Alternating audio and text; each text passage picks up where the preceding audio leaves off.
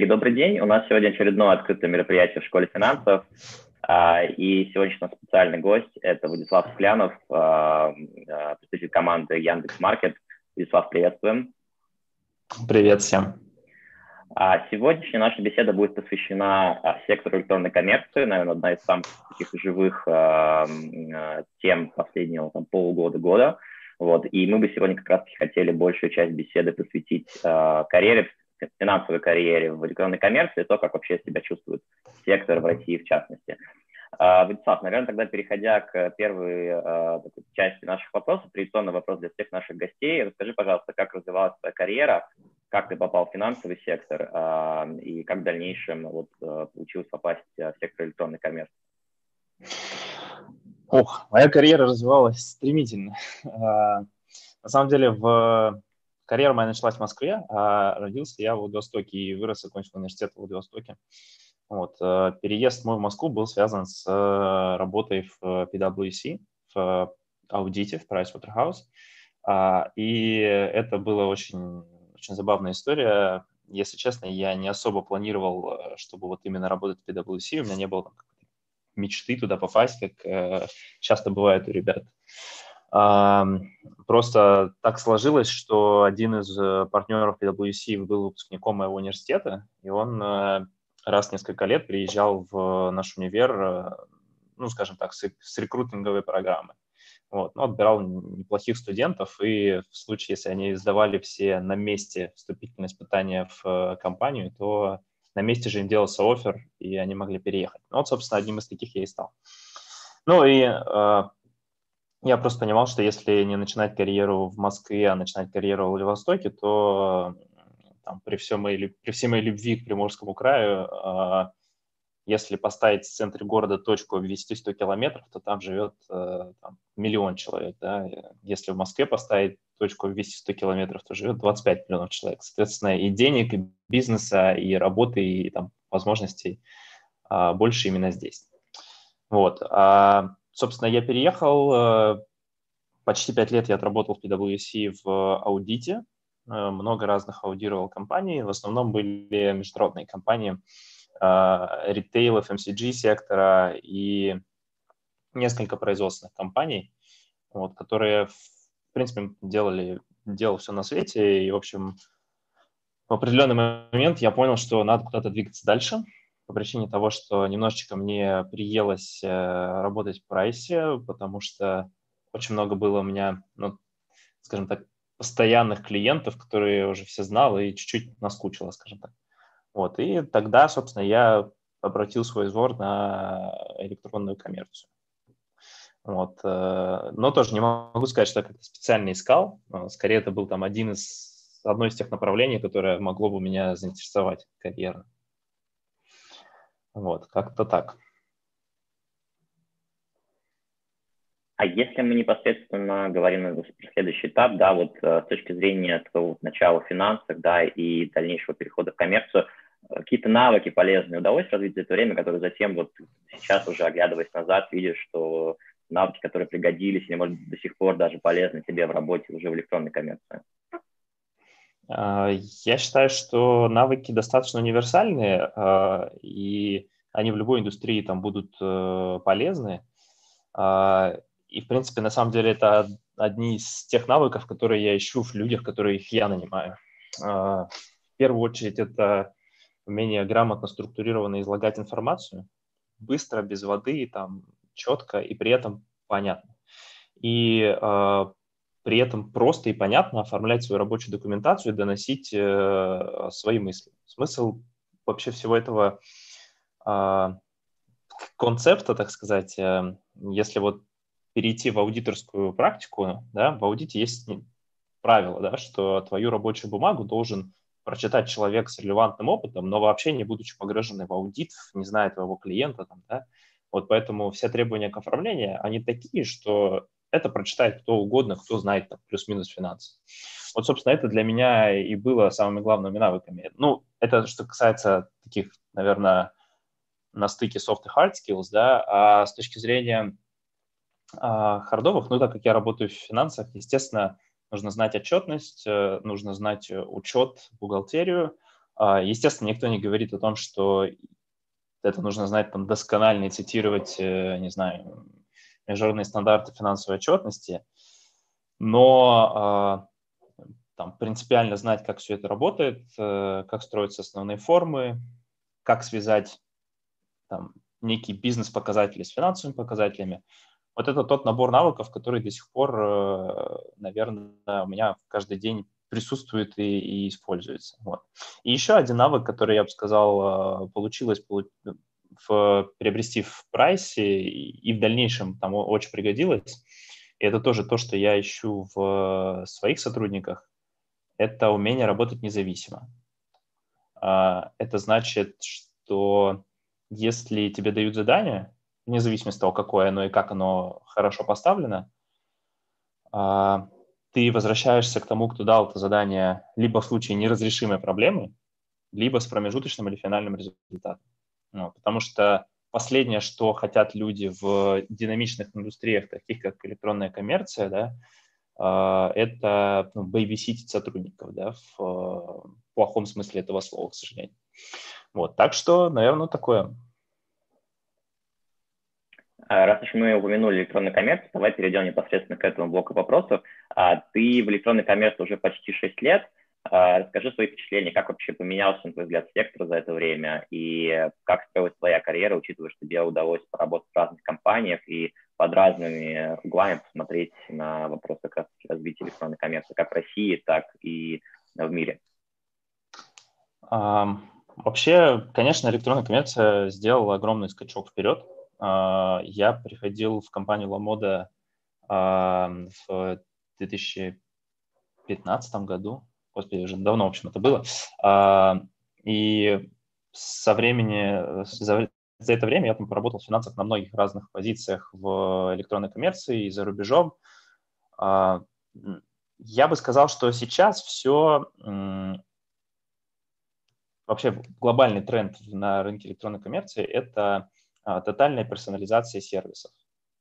Это уже очень сильно присутствует в других областях, там, тег-бизнесов, да, так сказать таких как там, разли... бизнес, индустрия развлечений, да, поиск, рекламы и так далее. Вот, э, e-commerce еще как-то особо сильно не доходил до этого, но в последнее время это наиболее, э, скажем так, значимое, наверное, это, это первое. Второе, э, это все компании мира плюс-минус э, бьются с одной и той же проблемой с точки зрения экономики своего бизнеса. Э, это логистикой и масштабированием логистики. А, дело в том, что, по сути, хорошая компания электронной коммерции – это IT слэш логистическая компания. Вот ее можно так описать.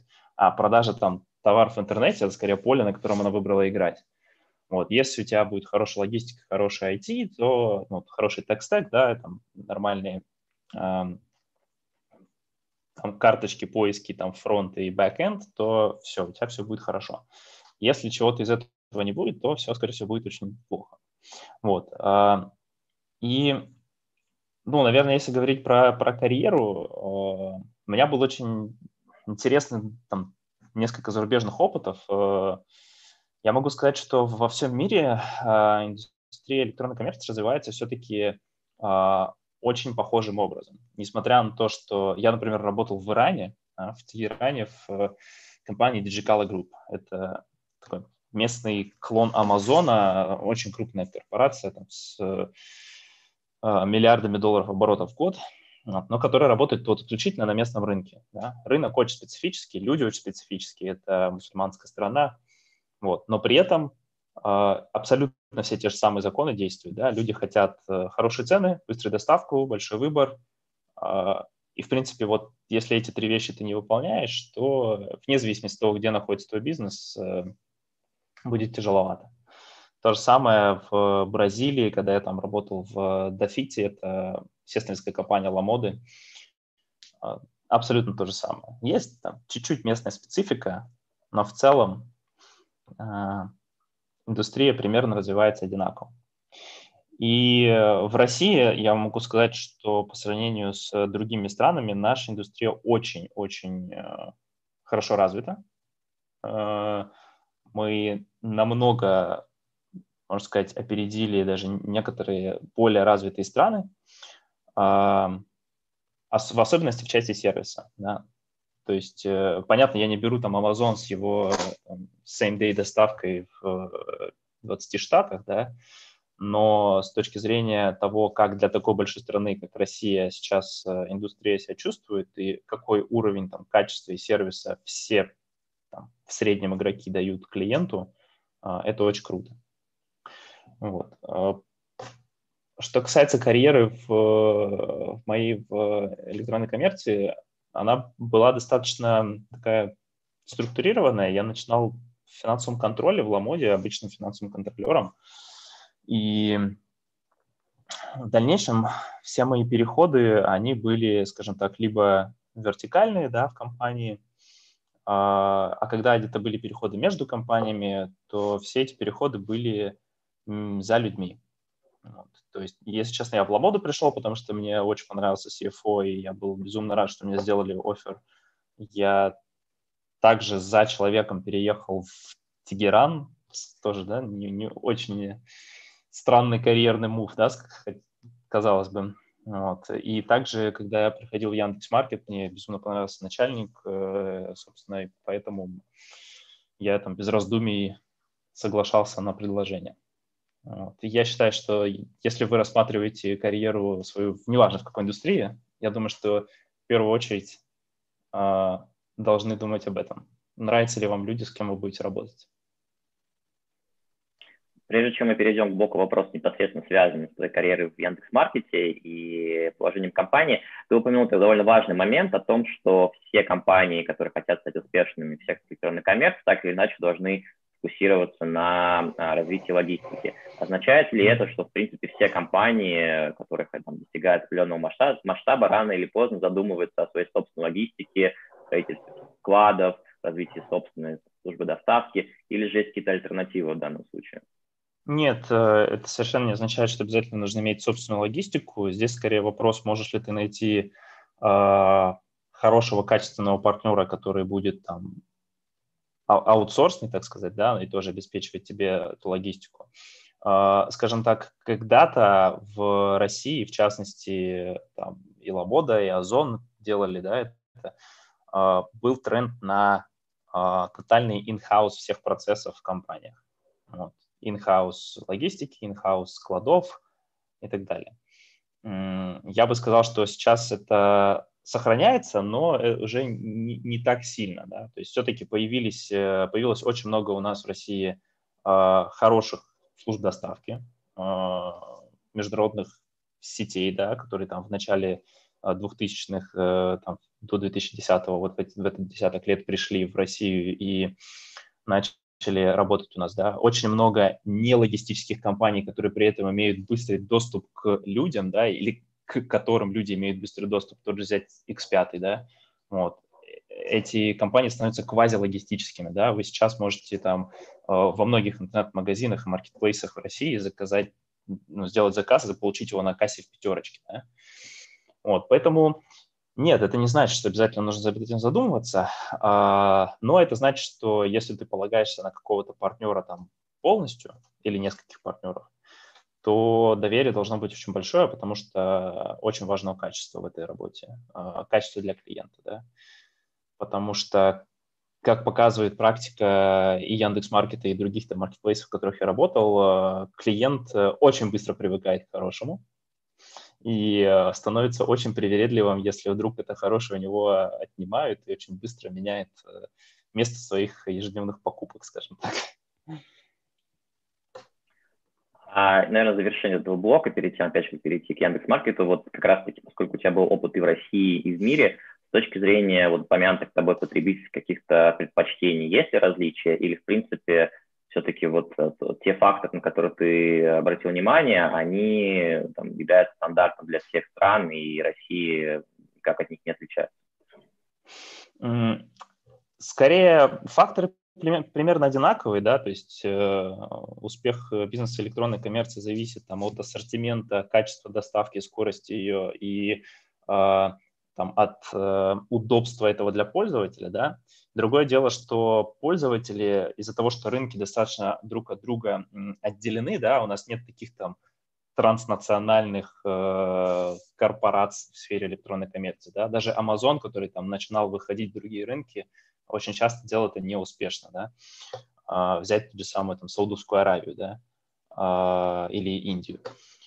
А, Поэтому рынки достаточно изолированы друг от друга, и люди там, скажем, потребители там начинали воспринимать какой-то опыт, вот, и он с ними развивался, да, и где-то люди готовы к, к одному, а, люди, а где-то люди не готовы к этому. Ну, например, э, там, в Великобритании, да, если вы заказываете на, на Амазоне, вы, скорее всего, заплатите фунтов 15-20 за доставку вашего заказа перевести это в российские рубли, ну, это сумасшедшие деньги, да, никто в жизни у нас не будет платить такие деньги за доставку. Но там принято, да, так делать, потому что там очень крупные чеки, в среднем достаточно много людей заказывают там, на длительные периоды, если это какие-то FMCG-корзины, э, или там, если люди там, собираются вместе, заказывают что-то на праздники, там, да, вот. Uh, и скажем так, в... А в России, да, это совершенно по-другому. В России люди привыкли чуть-чуть больше, там, наверное, к спонтанным покупкам. Если, если честно, я думаю, что в свое время а, рынок развратили, вот Озон, Wildberries и Ламода, да, чуть-чуть, ну, в хорошем смысле развратили, да, приучили пользователя к классному сервису с части доставки, да, потому что, э, ну, уже сложно представить, что ты получаешь свою посылку там не на следующий или не через день, да, там, и что за это еще и 20 фунтов с тебя берут. Ну, кроме того, есть еще немножко разница в построении бизнеса, да, например, в, в силу социальных э, факторов, например, в Латинской Америке, где я там некоторое время тоже поработал, а, в среднем высокий уровень преступности, поэтому а, там люди не ходят э, в ПВЗ, да, пункты выдачи заказов, там их нет в принципе вообще только курьерская доставка, и а, там в некоторых случаях, там, если это какие-нибудь крупные магазины электроники, типа там Mercado Libre в Бразилии, да, там курьеры реально похожи немножко на наших инкассаторов. Вот. А в остальном нет, все люди хотят э, быстро, дешево и качественно.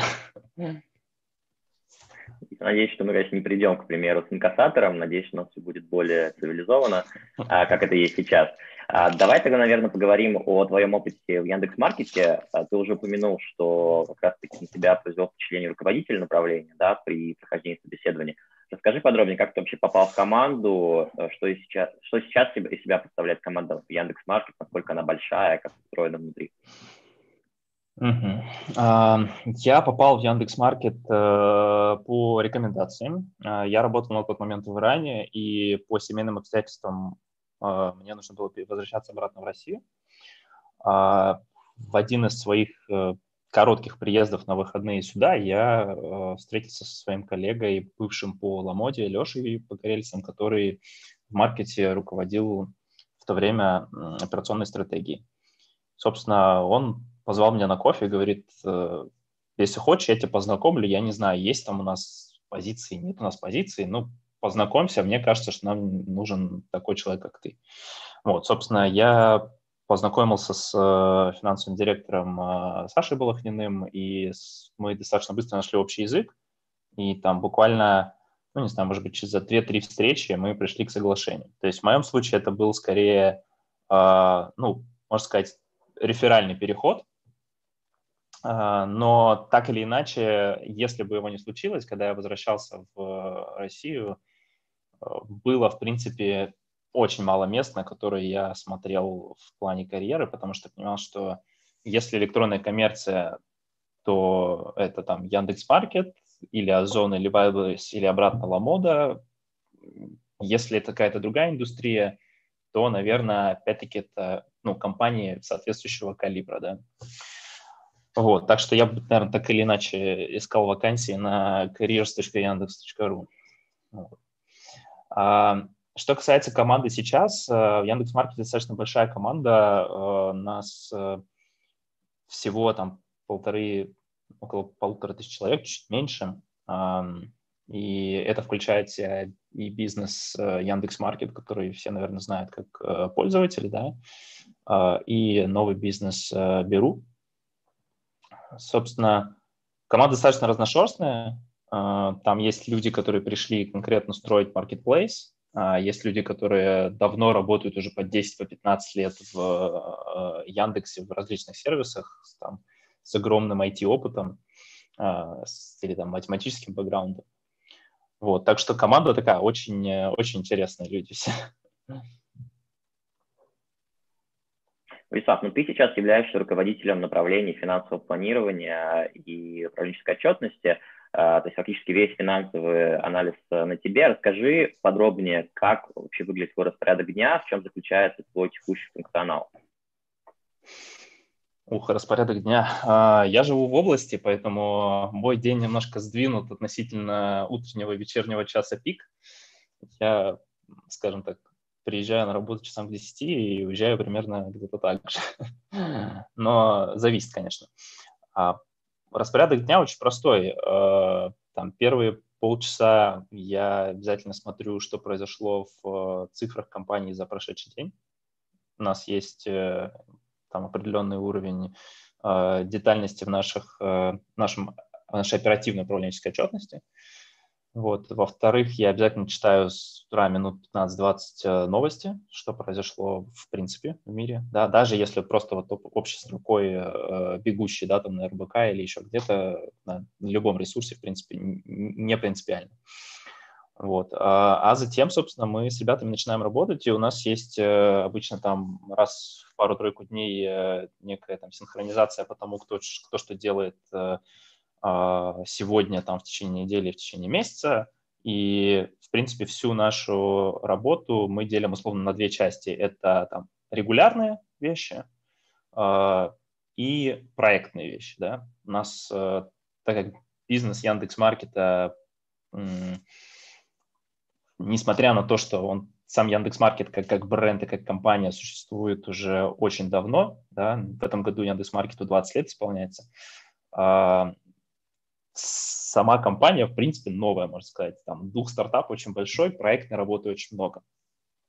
Ну и, собственно, дальше каждый сам для себя уже определяет, кто и что делает там сегодня, в каких пропорциях. Э, а функционал, в принципе, э, всей моей команды, он, эм, он достаточно широкий, и, э, вы знаете, можно, можно представлять себе финансиста как вот какого-нибудь там человека, там, банковского финансиста, да, там, в, в галстучке, и, там, который вот с цифрами ходит и на блокнотике что-то записывает с калькулятором под мышкой.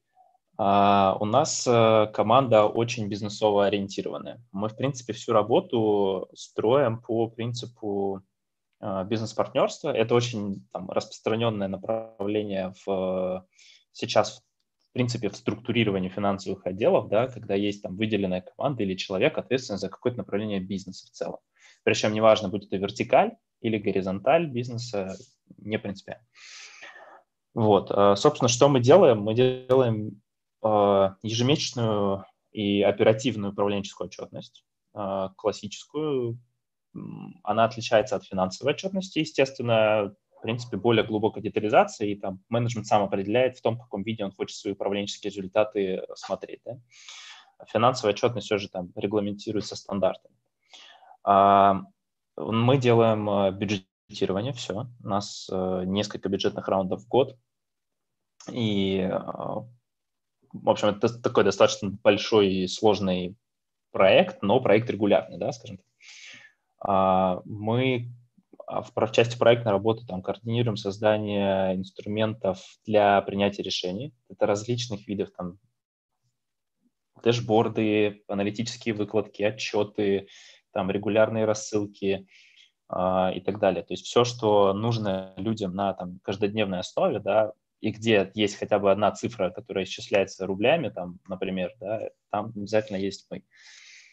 Вот. И э, у нас очень много ad-hoc задач, как раз вот из-за того, что мы там бизнесово ориентированы финансы, да, а, очень много бизнесовых задач и ad задач от бизнеса на стыке там финансов и продукта, финансов и маркетинга, финансов и коммерции.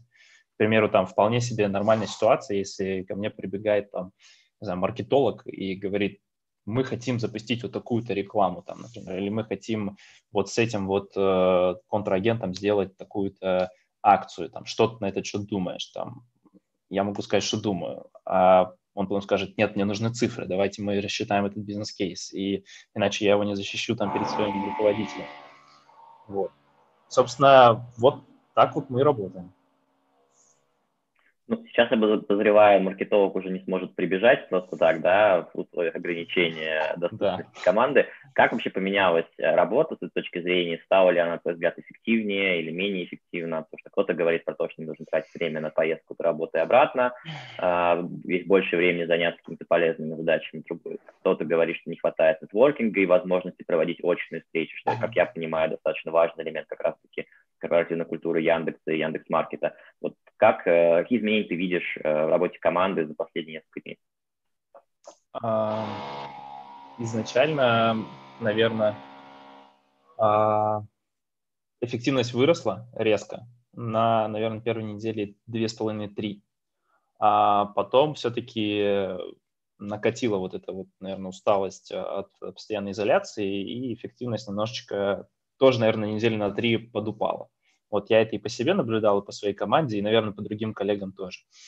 Естественно, сложно без живого общения, а, но я не могу сказать, что все как-то совсем уж драматично. В принципе, все справляются, все понимают, что это временная ситуация. Мы а, постоянно там каждый день созваниваемся с командой, с другими ребятами, и ну, просто вот в зуме, да, со звонка на звонок прыгаем, и э, все те же самые вещи решаем онлайн. Что касается того, как это там психологически влияет на команду, ну, я могу сказать, что, э, по-моему, команды очень сильно сплотились. Не знаю, как, как другие, но моя так точно. Потому что, в принципе, взаимопомощь в такой тяжелый там, момент, она дорогого стоит. Вот мы там стараемся друг другу помогать. Хотя есть, конечно, обратная сторона медали, когда отсутствует э, живое общение, когда ты общаешься с людьми там в Телеграме или по, по Zoom, по, по Skype и так далее – конечно, проще немножко, знаете, там что-то где-то острое, резкое сказать, э, там как-то неправильно отреагировать, э, чего ты, возможно, там в живой работе не сделал. Вот. Но, мне кажется, все на это делают немножко скидку. А, вот. Так что в целом все хорошо, все временно. Раз уж мы заговорили о сложностях, а что нравится и не нравится на текущей позиции в работе? Wow. Ну, нравится то, что Яндекс Маркет э, в целом и там моя команда в частности реально там создают бизнес. Да, мы, мы создаем целый новый маркетплейс огромный. Плюс развиваем э, очень там классными темпами платформу, которая уже 19 лет. Да, там, немного бизнесов, которые там, 19 лет э, могут э, что-то качественно новое изобрести и быстро расти. Да? А, и когда вот ты видишь, что ты реально создаешь бизнес и что-то вот вкладываешься, и это как-то реально отражается на работе, на людях, э, там, как, когда ты просто видишь результат своей работы, это вот то, что реально нравится. И когда ты видишь, как вот этот вот э, ребенок, да, растет, э, э, это очень нравится и даже немножко пугает одновременно, потому что с большими результатами приходит большая ответственность, а, перед клиентами, перед э, мерчантами, партнерами и всеми остальными, и уже невозможно сделать что-то в там, супер agile стартап режиме, да, уже нужно все продумать. А то, что не нравится, я не сказал бы, что это какой-то там минус э, компании, э, это, наверное, такой mindset людей, да, в Яндекс.Маркете, как и в Яндексе, как я думаю, в других IT, там, гигантах э, и компаниях электронной коммерции, очень много людей с э, математическим бэкграундом, да, которые, там, очень много у нас ребят, которые там, как сказал, там, по 10 лет работают в Яндексе, в разных сервисах, да, и э, очень часто все стремятся все очень глубоко обсчитать. А, и, причем иногда такие вещи, которые обсчитать э, достаточно сложно, да. А, вот. И, и, и мне кажется, что это вот мне лично так тяжеловато от этого, потому что а, от этого иногда очень долго принимаются решения. Вот. И мне кажется, что даже в крупном бизнесе, особенно в таком а, динамичном, как интернет-коммерция, а, иногда все-таки нужно там, вот отдавать какой-то, ну, скажем так, вот эти 20% бизнеса нужно вести по наитию, да, оставляя себе какое-то право на а, ошибку, если можно так сказать. Вот, но в целом, опять-таки, мне кажется, что это лично мои заморочки, а, а может быть даже наоборот правильно. А, давай поговорим немного о бизнес-модели Яндекс.Маркета. На какие вообще факторы сейчас фокусируется компания и команда? То есть это по-прежнему поддержание высоких темпов роста, либо это улучшение юнит-экономики, то есть либо это какой-то микс а, различных метрик. Скажи подробнее об этом. А, ну, наша бизнес-модель э, – это гибридный маркетплейс, да, и один бизнес, и платформа сравнения цен и выбора товаров, э, которые все знают как Яндекс.Маркет. Да. Собственно, у нас еще есть плеяда экспериментальных бизнесов. У всех у них, конечно, разные э, KPI, да, но в целом э, общие KPI можно писать как рост, рост, рост и сохранение роста, э, плюс, э, э, естественно, поддержание приемлемых уровней юнит-экономики. Э, в частности, там у Беру, да, э, естественно, так как мы недавно там, сделали этот бизнес, беру всего лишь два года. А, темпы роста, конечно, достаточно большие, да, мы а, в, там, э, в первом квартале там выросли очень сильно, в несколько раз по сравнению с, там, с прошлым годом, да, и, в принципе, поддерживать этот рост – это основная задача, которая сейчас стоит э, перед командой э, Яндекс.Маркета в части Беру. А, в части платформы сравнения цен, в части Яндекс.Маркета нашего, там скорее, так как платформа существует уже очень давно, да, нам необходимо поддерживать рост, который, а, во-первых, будет, ну, как минимум, не ниже рынка, да, потому что, коль скоро мы один из самых главных источников трафика для интернет-магазинов, и рынок там интернет-коммерции растет, ну, условно, на 15%, будет странно представить, что там, главный источник трафика для этих магазинов растет э, меньше, чем на 15%. Вот, ну и, соответственно, вот э, делать что-то экстра, чтобы достичь больше, да. А, у нас очень много там ребята работают над продуктом, над качеством B2B и B2C продукта. А, за последний год запустилось там с десяток разных э, вещей и именно продуктовых. И иногда там совсем, казалось бы, мелочи, ну, типа, например, показать, что товар доступен в кредит у этого магазина, да, на виджете в Яндекс.Маркете. Вот, оказывается, это там существенно улучшает э, показатели кликабельности по этим товарам и приносит пользу партнеру, который у нас листится да, на платформе. Вот, э, так что, в принципе, это основные, э, конечно же, рост и юнит-экономика, э, и между этими вещами иногда сложно находить баланс, потому что здесь нет правильного и неправильного. Ты можешь купить очень много роста за очень большой убыток, а можешь э, наоборот, да, не сильно вырасти и сохранить э, а, свои там показатели юнит экономики. И поэтому каждый раз это все очень часто перебалансируется, скажем так. А если мы говорим непосредственно о способах достижения этих целей, какие сильные стороны, на твой взгляд, есть у Яндекс.Маркета по сравнению с конкурентами в российском рынке? А, данные о пользователях. Мы знаем гораздо больше, чем все остальные, и мы можем это применять. А, в, я просто, когда пришел в Яндекс.Маркет и узнал, что такое там крипто, например, да, все, кто интересуется, можете посмотреть, что такое Яндекс Крипто. Вот, ну, оказалось, что я не особо там сильно пользуюсь сервисами Яндекса, просто ну, можно картину нарисовать маслом, и, в принципе, будет очень похоже да, про меня. То есть Яндекс знал, знал про меня очень много. А, поэтому, зная, что пользователи ищут, где они ищут, когда они ищут, а, как они кликают мышкой, да, как они вводят по экрану, вот зная все это, как Яндекс э, в целом и Яндекс Маркет в частности, естественно, имеют некое такое можно сказать, конкурентное преимущество, да, а, по сравнению с другими сервисами и с другими а, игроками и коммерсом. Кроме того, но мало, мало иметь данные, да, естественно, это нужно понимать. Данные, это вот, можно иметь кучу данных, обложиться ими, как Скрудж Макдак, да, вот э, золотыми монетками, и при этом никаких выводов на, это, на этих данных не делать. Да. Сами по себе данные бесполезны, важно уметь их а, применять в сквозной аналитике. А, собственно, а, это, наверное, одна из тех вещей, которые доступна нам и, возможно, недоступна или там, доступна меньше другим. Кроме того, есть достаточно высокий уровень комплементарности сервисов Яндекса и продукта Сбербанка нашему бизнесу. Да? Мы, вы наверняка слышали там о таких продуктах, как там Спасибо, Яндекс Плюс, да, и, естественно, все эти сервисы э, и эти предложения, они интегрируются очень легко, ну, легко не в техническом плане, а легко в плане продажи этого для клиента, да, в э, marketplace э, платформу или в э, платформу сравнения цен. Вот.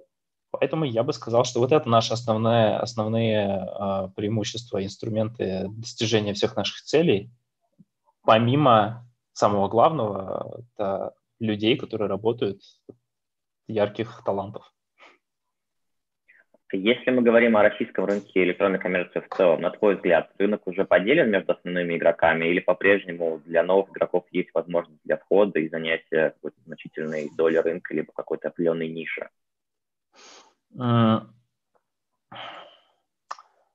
Это сложный вопрос. Э, дело в том, что если представить, что проникновение нашего а, интернет-коммерции в ритейл в целом в России было бы вот как оно есть сейчас и не увеличивалось в будущем, то я бы сказал, что рынок поделен.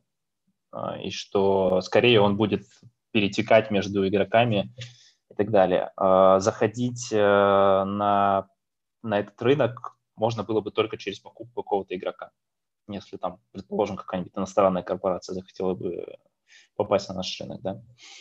А, но так как у нас проникновение онлайна в торговлю экстремально маленькое, да, я боюсь ошибиться, но, по-моему, это 1,6%, а, возможно, чуть больше, но это, короче, до... Это single digit number, да. В Китае там 35% процентов покупок делаются онлайн. А, я думаю, что очень много еще на рынке может произойти с, по мере того, как люди а, диджитализируются и люди начинают покупать онлайн. Один из ярчайших примеров, по-моему, в четверг X5 отчитался о росте продаж перекресток онлайн. За время, понятно, что здесь ковид был, да, и Естественно, это все сыграло на руку этому бизнесу, но там уже миллиардные обороты, там очень большие и, и росты типа в несколько десятков раз. То есть, соответственно, э, казалось бы, вот не было онлайн-игрока, раз появился, все. Так что вполне возможно, что многие бизнесы, которые сейчас вообще не представлены в онлайне, они в будущем в онлайн пойдут. Да? Вот и, и сети э, большие, да, там FMCG-сети, DIY-сети, да, там Leroy Merlin, например, очень долго не развивал свой э, проект электронной коммерции. Последние два года там очень активно начал им заниматься, да. Э, я думаю, что много еще будет э, интересных игроков на рынке, но, скажем так, гранды уже вряд ли сменятся. Возвращаясь к текущей ситуации на рынке, э, ты упомянул, что Яндекс Маркет имеет преимущество в виде использования экосистем и Сбербанка, и Яндекса в совместном предприятии. А вот с какими сложностями столкнулась э, команда на начальном этапе создания э, компании, совместного предприятия? И какие сложности ты наблюдаешь сейчас? А, на начальном этапе после выделения Яндекс Маркета из состава Яндекса в совместное предприятие Яндекса и Сбербанка, а, естественно, появился второй акционер с его э, там, требованиями, да, требованиями к отчетности, к обмену информацией регулярному, да, И, конечно, это налагало определенные сложности в том, что нам нужно было быстро научиться делать качественную управленческую отчетность, которая достаточно детально и для того, и для другого акционера будет описывать бизнес. У маркета этого на тот момент не было, потому что бизнес Беру, как и бизнес Яндекс Маркета, в принципе, точнее, бизнес Беру был новым, а бизнес Яндекс Маркета жил на мощностях там, репортинга и управленческой отчетности Яндекса. А, и нужно было создавать, переделывать планы счетов, бесчисленные мэппинги учетных систем, а, придумывать э, форматы управленческой отчетности, то есть там P&L, балансы, кэшфло, а, придумывать, как коллоцировать затраты между бизнес-юнитами. Ну, вот такая квази-бухгалтерская работа, ее было достаточно много. В дальнейшем, на самом деле, я бы сказал, что а, сейчас никаких существенных сложностей от того, что это совместное предприятие, что у нас два акционера, ну, в принципе, нет. То есть мы все встало на свои рельсы, мы там имеем несколько каналов рабочих коммуникации, обмениваемся оперативными данными, обмениваемся э, там, ежемесячными данными, естественно, отчитываемся акционерам в формате там, отчетности совета директоров.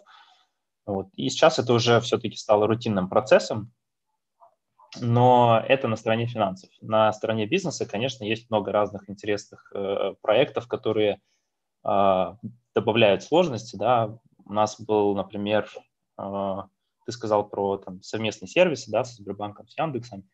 Э, я помню, в прошлом году, в начале года, э, команда, IT-команда внедряла SberID.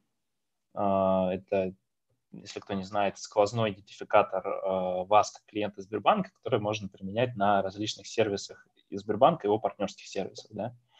А, вот был очень тяжелый проект, ребята отзывались, что там много сил потратили, чтобы это случилось, но в итоге случилось. Раз уж мы заговорили про интеграцию, а вот остались ли какие-то еще, на твой взгляд, вот элементы, да, в которых ты видишь есть дальнейшая возможность для интеграции двух экосистем – а, поскольку уже, да, есть возможность, как ты упоминал, пользоваться бонусами «Спасибо». Я так подозреваю, скорее всего, можно взять кредит, да, используя а, возможности Сбербанка, единый вход. То есть вот куда двигаться, двигаться дальше с точки зрения интеграции двух экосистем в, в рамках Яндекс.Маркета? Очень много, на самом деле, есть вариантов развития событий и очень много синергии с другими сервисами, как Яндекс, так и Сбербанка. А, там не о всех и них еще есть время, ну, как бы время рассказать, но, а, к примеру, сейчас у нас есть там несколько человек, которые занимаются интеграцией Беру в Алису. Сейчас, если у вас есть умная колонка дома, вы можете сказать ей, Алиса, помоги купить на Беру, и она поможет вам купить. Еще она умеет повторять последний заказ, например. Да, есть баллы спасибо, есть э, Яндекс Плюс. Э, для пользователей Яндекс Плюса есть отдельный э, даже, скажем так, программа лояльности на Беру, в рамках которой там каждый месяц им приходят специальные скидки. Баллы спасибо очень популярны. Кредиты от Сбербанка, да, конечно, присутствуют. Также очень много, как вы наверняка видели по рынку, а, потенциальных есть синергии с э, транспортными сервисами, которыми популярен Яндекс. Да? То есть Азу, э, такси да, очень активно партнерится с различными маркетплейсами. Да? В такси появились грузовые тарифы. Да? То есть мы как бы и, и туда смотрим, в общем, во все направления смотрим. Но если, это, если говорить там, про, про ближайшее будущее, э, конечно, экосистемы все будут, э, скажем так, перемешаны, и уже не будет, мне кажется, такого там понятия, как отдельный сервис, да, а, любой сервис будет одновременно и B2B-шным, и B2C-шным, и кросс-функциональным, и кросс-сервисным. А, а если говорить там чуть-чуть про более далекое будущее, да, мне кажется, что есть даже потенциальные такие синергии с электронной коммерции в целом, да, а, как, например, синергия с э, индустрией развлечений. Ну вот представьте, э, это, кстати, уже было в Китае где-то пытались такое сделать, я не помню, кто точно. Вы смотрите сериал вечером, вам, вам понравилось платье на главной героине, да, и у вас супруга или девушка сидит такая, о, а что это за платье? И можно просто из сериала, да, кликнуть, э, или, может быть, даже отдать голосовую команду, да, и вам покажут такое или похожее там, с помощью инструмента компьютерного зрения подобранные одежду, например, да, там, или предметы интерьера. А, вот мне кажется, что когда-нибудь мы дойдем до такого, что опыт будет настолько бесшовным, что а, достаточно будет, в принципе, только захотеть, а система сервисов тебе это предложит. А, давай вернемся тогда обратно в 2018 год. То есть в рамках сделки по созданию совместного предприятия Сбербанк анонсировал то, что он инвестирует в сервис 30 миллиардов рублей. А на что непосредственно пошли эти средства? Да, упоминал о том, что, в принципе, остается задача поддержания высоких темпов роста. А, вот, есть ли какие-то основные направления использования этих средств? А, да, средства были в первую очередь направлены на создание команды. А, не все, конечно, на найм людей для развития платформы Беру. А, также очень много инвестировали в развитие логистической инфраструктуры, а, которая а, у Беру сейчас достаточно развитая уже.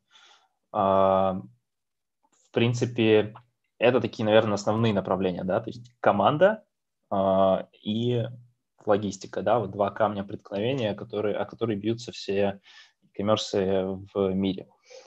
А, также а, Яндекс Маркет, наша текущая, а, наша в хорошем смысле слова старая платформа сравнения цен, да, она а, также получила там benefit от э, этих инвестиций, потому что появилась возможность там нанять команд для специальных продуктовых экспериментов, которые у нас э, были. А, появилась возможность где-то там, потратиться на там, экспериментаторские различные продуктовые проекты.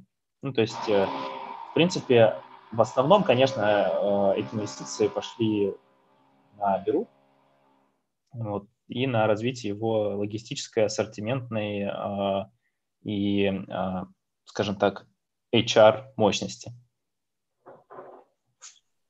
Если мы говорим как раз-таки про Беру, а, то каких результатов удалось достичь за прошедшие два года а, с точки зрения основных показателей, с точки зрения позиции на рынке, поскольку бывала информация о том, что Беру был одним из самых быстрорастущих сервисов на не только по российском, но и там, восточноевропейском рынке по темпам роста. А вот э, как бы ты сейчас э, мог позиционировать Беру с точки зрения российского там, электронной коммерции?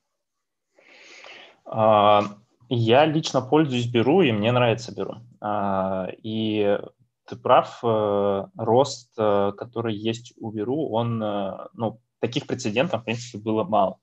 А, понятно, что когда сервис запускается, и там он отгружает, не знаю, 10 миллионов рублей в месяц, то рост до, не знаю, 100 миллионов рублей в месяц, он десятикратный, да, но это все еще достаточно маленькие цифры. Вот, но Беру растет, там, вот в первом квартале у нас был почти трехкратный рост, да, и мы отгружаем уже товары на 4 миллиарда рублей в месяц, да, более 5 тысяч, 4,5 тысяч мерчантов у нас на маркетплейсе. А, это, собственно, это вот наши такие основные а, вещи, которыми мы гордимся, да, у нас очень много, просто очередь еще из а, возможных наших партнеров, которые могут прийти к нам на платформу и начать торговать на нашем маркетплейсе. И, а, в принципе, естественно, там 4 миллиарда рублей в месяц, которые а, у нас сейчас приблизительно есть, это совершенно не предел, и а, рост еще может быть кратным. Сравнение цен, наш Яндекс.Маркет тоже растет на четверть год к году и по товарообороту, и по выручке, что для бизнеса, который 20 лет существует, вообще очень круто. А, так что вот такие, наверное, основные показатели, которые я могу назвать. А, посмотрим, что будет э, пост, э, пост-коронакризис. Вот. Сейчас пока вот так.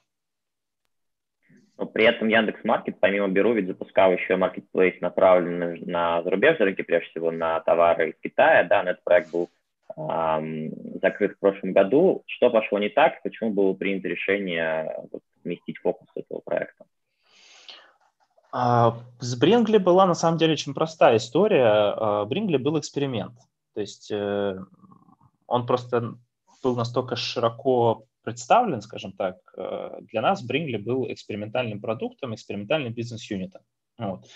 А, в принципе, почему его а, мы приняли решение закрыть, э, об этом и там, наше руководство говорило, потому что после запуска и там некоторого времени работы, наверное, после, может быть, месяцев 9 или года, а, мы поняли, что бизнес-модель, которую выбрала Брингли, она не оптимальна с точки зрения юнит-экономики. Дело в том, что изначально Брингли не позиционировался как второй AliExpress, а, то есть marketplace э, супер низкой ценовой категории, да, супер низкого сегмента, а это был такой, э, ну, скажем так, mid, mid-price а, marketplace, да.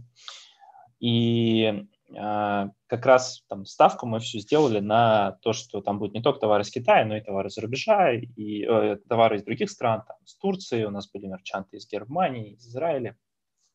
В общем, э, понятно, что так как это новый бренд, для привлечения покупателей нужно достаточно неплохо потратиться, да, и в рамках различных акций, если э, кто-нибудь в курсе, а Брингли позволял получать баллы, которые можно было платить до 50% покупки. Вот, собственно, это наша субсидия клиента, она а, была там наиболее, наверное, деструктивна с точки зрения юнит-экономики, но благодаря этому цены на многие товары становились значительно ниже, чем в других интернет-магазинах, поэтому, а, собственно, к нам люди приходили. После того, как э, мы начали, собственно, хотеть зарабатывать на этом, да, и нам, нам нужно же как-то зарабатывать, не, не благотворительностью же заниматься, да, и мы срезали возможность использования баллов э, сначала до 30%, э, то тут мы столкнулись с э, оттоком пользователей в более дешевых конкурентов, и, собственно, мы поняли, что масштабировать такую модель э, пока нельзя, по крайней мере, как отдельную, э, и, собственно, было принято решение менеджментом, акционерами этот э, сервис закрыть.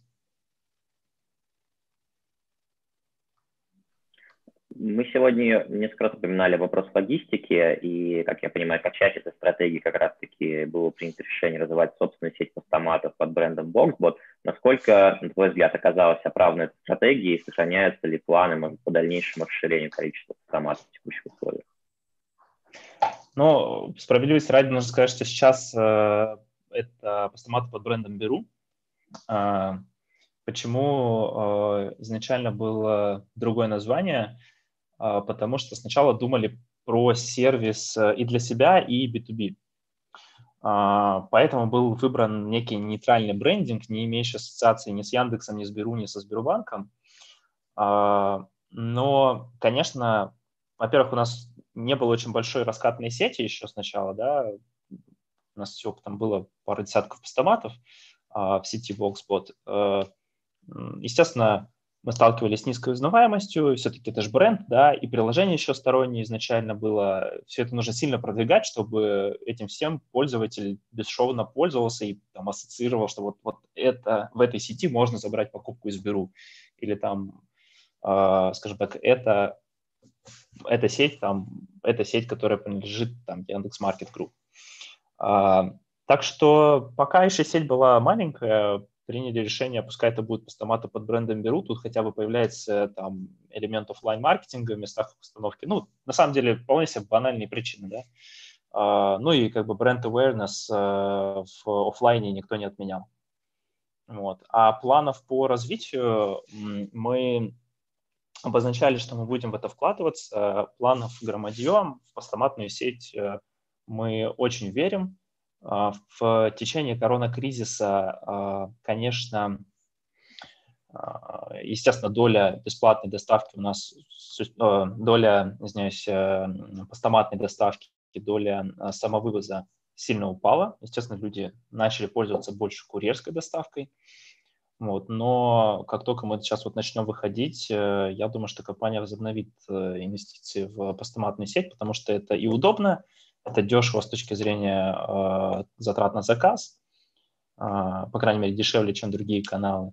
И это еще вот несет в себе некий элемент э, офлайн маркетинга в особенности, если твои постаматы стоят в хороших местах, э, в проходимых местах, да, там на видных местах. Вот. Собственно, вот так вот э, случилось с боксботом, который сейчас э, постаматы беру. Упомянул как раз, что боксбот потенциально изначально был запланирован в том числе для развития B2B сервисов. Расскажи подробнее, какие сейчас есть направления с точки зрения вот B2B развития и какие-то, может, последние инициативы компании? А, сейчас у нас э, в Яндекс Маркет Групп есть э, два сервиса, которые, по сути, полностью B2B сервисы. Это Яндекс Доставка и Маркет Аналитика. Также Беру сам по себе является достаточно большим B2B сервисом, потому что это marketplace. У нас есть э, возможность мерчанту прийти и торговать на нашей площадке по нескольким логистическим схемам. Можно положить сток к нам на склад, можно хранить на своем складе, можно пользоваться э, нашей партнерской доставкой, можно доставлять самому, можно вообще сделать клик and collect и пользоваться сайтом Беру только как витриной. Э, собственно, ну, Беру, наверное, тут, тут э, не стоит э, объяснять, это классический marketplace, да. А Яндекс Доставка – это агрегатор, э, агрегатор служб доставки для интернет-магазинов, представим, что у вас есть интернет-магазин, вы можете подключиться к Яндекс Доставке, и вы сразу, по сути, получаете доступ к э, нескольким курьерским службам, службам доставки, там, сетям пунктов выдачи заказов, и просто прокидываете им свои заказы, которые у вас совершает клиент. Соответственно, к вам там или приезжает, делает забор, или вы дропаете этот заказ там, в какой-то точке, в зависимости от того, там, какую курьерскую службу вы выбрали. А, Таким образом, вам не нужно интегрироваться с, там, с какими-то службами, ходить на почту, не дай бог, там, да, вы просто спокойно подключаетесь к одному агрегатору и работаете. А, продукт этот э, в Яндекс.Маркет Групп появился достаточно давно. Он очень комплементарен платформе сравнения цен нашей, где уже более 25 тысяч активных мерчантов. И, а, естественно, очень многие пользуются Яндекс доставкой. А еще один B2B сервис Market Аналитика, а, мы его запустили в... Ну, на самом деле мы его начали создавать достаточно давно, и идея была достаточно давно такая. Мне кажется, я только пришел в Яндекс.Маркет в 2018 году, и мы как раз обсуждали эту идею. Маркет аналитика – это классическая B2B а, продажа различных аналитических отчетов, а, как стандартизированных, так и э, кастомизированных для интернет-магазинов. Например, представим, что вам нужен анализ рынка шуруповертов в Тюмени, пожалуйста, да, там, или ценовая аналитика чего угодно в Якутии, легко, команда может это сделать, да. А, а если вы готовы сами поделиться своей информацией, да, о своих ценах, о покупках и так далее, то а, есть возможность э, работать с маркет-аналитикой в бартер, то есть вы передаете свои данные, а маркет-аналитика взамен дает вам доступ к релевантным вам а, сегментам рынка и регионам, где вы можете смотреть э, некий набор стандартных аналитик в, прямо в интерфейсе а, Яндекс Маркет Аналитики. Если мы говорим о каких-то, может быть, синергиях, э, вот как раз-таки в рамках B2C, B2B направлений, насколько взаимно используется аналитика, да, собранная в рамках B2C э, проектов для создания B2B и наоборот? Сколько сильно интегрированы эти два направления сейчас в Яндекс.Маркете? Экстремально интегрированы. А, в принципе, если бы мы не знали как раз, вот, да, что ищет клиент, э, где он это ищет, да, по каким ценам он кликает, по каким ценам он не кликает, то, в принципе, ни, ни о каком B2B сервисе аналитики речи бы не шло, да. Поэтому, естественно, это используется как э, в, э, скажем так, коммерческой деятельности, когда эти данные, обработанные в красивом, правильном виде, разложенные для нужд конкретного э, потребителя, да, клиента, они продаются, да, это они становятся коммерческой нашей деятельностью. И также мы используем эти данные, естественно, для своих управленческих решений. Вот, абсолютно разных э, вариантов. Вот. Там о- очень много просто, на самом деле, э, вариантов, где эти данные могут пригодиться. И, конечно, как я сказал раньше, да, очень много людей в Яндекс.Маркете э, имеют, ну, скажем так, технический и математический бэкграунд, все любят сначала подумать, посчитать, потом только что-то делать, да. А, поэтому, естественно, без данных это никуда не деться. Так что мы, естественно, пользуемся B2C данными для B2B продуктов. Ты упомянул еще один интересный факт о том, что э, в текущие условия пандемии, да, некоторые паттерны потребителей поменялись, и, скорее всего, э, там, после там, снятия ограничений можем ожидать возвращения к традиционным, опять же, паттернам. А есть ли какие-то факторы, какие-то нововведения, с которыми мы столкнулись в последние месяцы, которые, на твой взгляд, останутся и после окончания э, пандемии? какие-то изменения в поведении потребителей, в новых сервисах, которые появились на платформе, отчасти, наверное, вынужденно? На самом деле очень много а, таких вещей есть, и как, э, как вы все понимаете, ковид принес необходимость тем людям, которые ранее не покупали или очень редко покупали онлайн, да, теперь у них просто нет другого выбора, кроме как покупать онлайн, потому что даже если ты можешь пойти в магазин, тебе может быть страшно пойти в магазин банально. Ну, я так, например, про свою семью могу сказать. А, конечно, это, это тяжелая ситуация с точки зрения поведения пользователя. Поведение меняется. Люди начали заказывать а, больше. В первой, особенно недели ковида, а, больше средние чеки были. Люди сдвинули свое потребление в среднем в интернете с товаров там электроники, DIY, да, там, товаров для дома в сторону потребительских FMCG корзин, частотных покупок. А, очень сильно выросла а, частота покупок на одного клиента а, органически. И сейчас э, как раз почему это время очень важно для всех игроков, не потому что там все растет очень здорово, да, конечно, это тяжелая там ситуация для нашего и для всех других бизнесов электронной коммерции, в целом обернулась хорошо с точки зрения цифр, да. Но если посмотреть с точки зрения пользователя, именно сейчас э, у всех маркетплейсов, да, в том числе у Беру, а, и вообще всех сервисов, которые что-либо делают в интернете, да, э, вообще неважно, что это, есть возможность как раз этого клиента зацепить, да, который раньше онлайн не покупал или очень редко покупал, а сейчас он все, он уже привык. И дальше пускай он будет возвращаться не с той же частотой, как во время ковида, и пускай он все еще там ценит офлайн шопинг, сходить э, пошопиться за, со шмотками, да, например, но э, так или иначе он будет помнить, потому что есть такой сервис, и как, тот момент, когда ему станет ленно куда-то идти, он обязательно обратится. Да? Кроме того, большое количество клиентов сейчас э, стали еще более чувствительны к цене. Логично это, наверное, потому что многие, многие люди потеряли работу, к сожалению, да, многие люди э, там, уменьшили свой доход э, не, не по зависящим от, от них причинам, да. Поэтому э, сейчас э, ценовые политики сервисов – это, наверное, тоже очень там, важная штука, да. Маловероятно, что люди э, там, готовы будут э, платить больше и там, после окончания ковида, но это скорее там, мое личное мнение. Это очень зависит на самом деле от того, на, какой, на каком э, сегменте концентрируется тот или иной e-commerce игрок. А еще э, это вот, мне кажется, немножко парадоксальная история, да, люди стали еще более чувствительны к сервису. Вот казалось бы, да, когда вокруг такая жесть, да, ну, ты как бы должен делать там скидку на то, что, ну, у всех жесть, пускай там, ладно, там, ну, запоздала там посылочка на день, ну, бог с ним, да.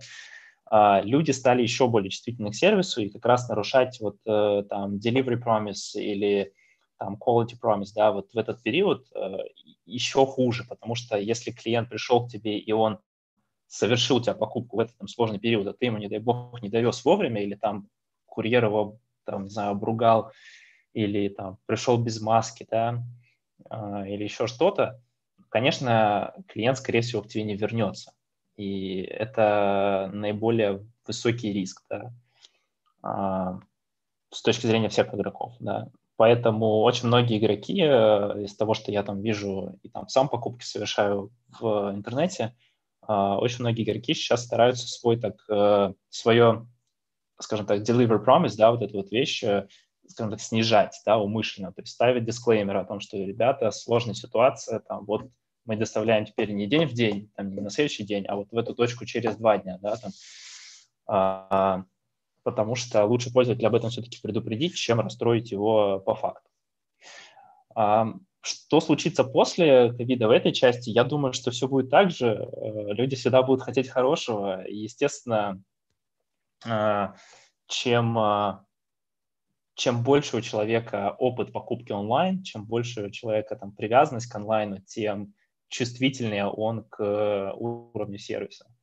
Маловероятно, что кто-то сделает на это скидку и после ковида, если уж в ковид не сделали.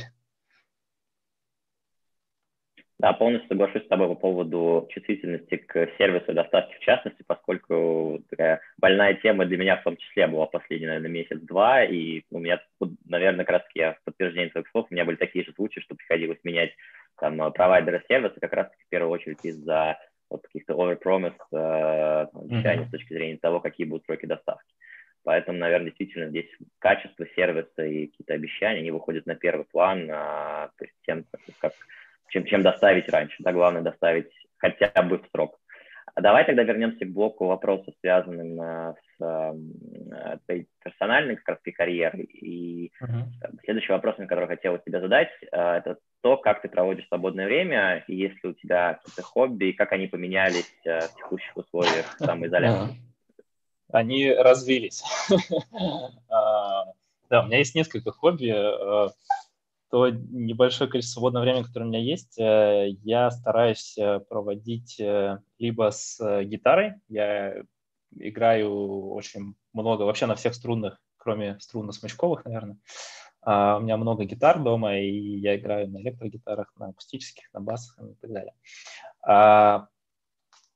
Еще у меня одно из хобби – это вина. Uh, когда-то я давненько, правда, уже был членом русского винного клуба, я увлекаюсь энологией, читаю книги про это. А, есть некий набор бутылок мечты, которых когда-то хочется открыть, купить.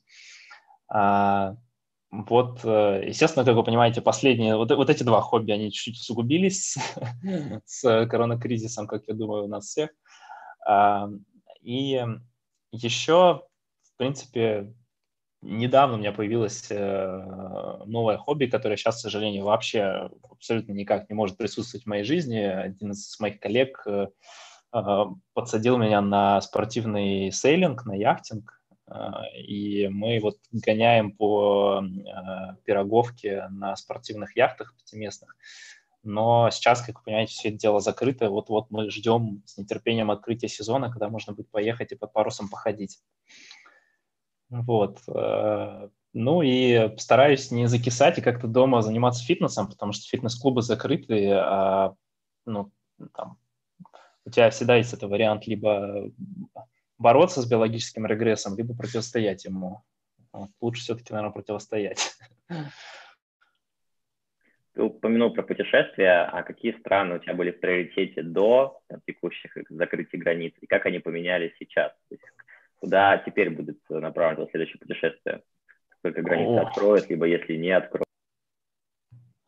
Я, пожалуй, скажу, что они, в принципе, особо не изменились. Я всегда хотел побывать в далеко-далеко в Австралии и в Новой Зеландии. Вот, я там еще не был. Говорят, что там очень здорово. Вот. А из тех стран, которые я посетил за, до, ковида, да, вообще там за историю, я отмечу, пожалуй, Калифорнию и Амстердам. Это, наверное, два моих самых любимых места в мире. Амстердам вообще шикарный город, я в нем был раз, наверное, 20, а, и мне там очень нравится. Э, не только потому, что там есть э, запрещенные штучки всякие, но и потому, что там офигенно а, классный город вшит в по сути, в море, да, и э, каналы все эти, это, конечно, завораживающе. А так как я, собственно, с э, Владивостока, город у моря, меня как-то все-таки туда тянет. Вот, и мусульманские страны, на самом деле, это классное место для путешествий. Вот в тот же Иран съездить, э, я считаю, что если у кого-то будет возможность, обязательно нужно. Это, это великолепное место своеобразная, но там очень красивые есть э, города, мечети, а, можно походить э, по там, дорогам, где когда-то ходил Александр Македонский, и, и попить, что удивительно, вина. Вот. Так что, а в плане карьеры, не знаю, мне кажется, что если только вам не предлагают там миллионы, желательно не рублей, uh, after tax, то единственное хорошее место для карьеры сейчас это Россия. По нескольким причинам. И, ну, налогообложение, да, персональное налогообложение – это первое. А, медицина и ее стоимость – это второе. Вот, и а, там количество скажем так, диджитализированность нашей страны – это третье. Раз уж мы заговорили про построение карьеры, как раз у нас было несколько вопросов от слушателей о том, э, подходящее mm-hmm. время для того, чтобы начать карьеру в финансах, компаниях электронной коммерции. Э, что ты думаешь на этот счет и с чего начать этот, э, этот карьерный путь? А, вполне себе подходящее все компании на активном росте, и всем постоянно требуются сотрудники. Э, расширение бизнеса связано всегда с расширением его обслуживающих функций, кои, кои являются финансы. А с чего начать? Если вы студент, то начать, конечно, хорошо со стажировки. Во многих компаниях, таких же, как, э, ты, там, таких как Яндекс, э, я уверен, там наверняка в Озоне, может быть, даже в Wildberries, еще где-то есть какие-то стажерские программы, куда можно прийти и попробовать э, в разных отделах постажироваться. У нас есть такая программа стажировки, пожалуйста, можно подаваться, она открытая практически в любое время года. Есть летние, есть зимние, а, какие угодно. Есть возможность совмещения учебы и работы. А, так что время вполне себе удачное. Вот. Начать стоит со стажировки. Если вы уже выпускник и вы знаете, что вы хотите в компании электронной коммерции, а, начните с того, что попробуйте найти людей, которые работают там, и пообщаться с ними, потому что, конечно, нужно понимать, что электронная коммерция, это там звучит так круто, о, люди продают, да, там товары в интернете, но на самом деле, как я сказал, это, это, это физический мир тоже, да, то есть это склады, завалы, заказы, колл-центры, все, что связано с этим, да. Возможно, вот вы посмотрите на эту сторону вопроса и скажете, нет, я лучше все-таки что-то супер диджитальное, да, которое вот в физическом мире не существует. Вот. Ну и если уж вы там подошли к тому, что э, хотите произвести впечатление на интервью, э, обязательно узнавайте о компании. Я, там, наверное, на интервью ну, практически 90% случаев первый вопрос, который я задаю, расскажите мне, что вы знаете про Беру там, или про Яндекс Маркет. Да? Э, очень часто приходят люди, которые вообще не знают о том, что это. Некоторые даже там не слышали о сделке. Это печально на самом деле, да. Вот очень хорошо, если бы человек пришел и сказал, я вот даже делал заказ, э, и вот я знаю, как это физически работает. Да? Э, это значит, что, по крайней мере, это уже сокращает время онбординга сотрудника там, в три раза. Вот. Эм, так что узнавайте о местах, куда вы идете на интервью. Это экстремально важно и для вас, и для интервьюера. Если даже вас не возьмут, вы, по крайней мере, будете знать, э, как работает этот бизнес, хотя бы из внешних публикаций и будете более эрудированы. Я думаю, очень ценный совет для всех, кто только думает строить карьеру в электронной коммерции. Наверное, завершение нашего сегодня такого насыщенного разговора, продолжение предыдущего вопроса. Владислав, если мы представим там, назад, посмотрим назад на всю твою карьеру, то какой совет ты бы себе дал, если бы тебе сейчас было, там, скажем, 20 лет, чтобы ты, может быть, сделал по-другому? Какой бы ты совет условно из будущего дал бы себе как начинающий э, карьеру в финансах в электронной коммерции сейчас? Если честно, я никогда не хотел быть финансистом. Точнее, нет, давайте скажем так. А, какой бы совет я себе дал? А, специфического никакого. Я доволен тем, как, э, как сложилась моя карьера и жизнь. А, наверное, я дал бы себе совет, э, может быть, житейский, да, а не карьерный, это как можно больше путешествовать. Я там был всегда домоседом и не очень э, люблю какие-то резкие перемещения, а, но я понимаю, что если бы я посмотрел, может быть, хотя бы еще там пару десятков стран, возможно, мой ответ на то, где строить карьеру, был бы другой, или там, где жить. А, так что постарайтесь э, как можно больше путешествовать, вот, и это мой совет всем, на самом деле.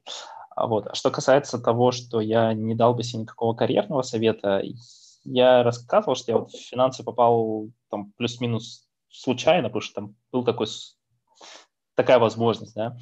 А, я, собственно, в университет на финансы поступил, э, не сказать, что супер мечтая о карьере в финансах, да. Если честно, я вообще э, больше гуманитарий, чем, чем математик, и, может быть, из меня журналист получился бы неплохой. А, но я сейчас, заглядываясь на то решение, я понимаю, что это было круто, потому что а, мы с вами хоть и находимся на там, в канале, который называется «Школа финансов», да, а, финансовая школа, но сейчас уже нет такого понятия, как финансист, особенно в IT-компаниях, особенно в электронной коммерции. Это настолько размытая вещь, ты, э, ты бизнес-человек, который знает финансы, ты должен уметь, ты должен знать про маркетинг, ты должен знать про продукт, про логистику, про склады, про все хотя бы на каком-то уровне, чтобы быть крутым финансистом. Вот тогда э, а для этого не обязательно нужна там, математика, бухгалтерия там, и D6290, да, как говорится.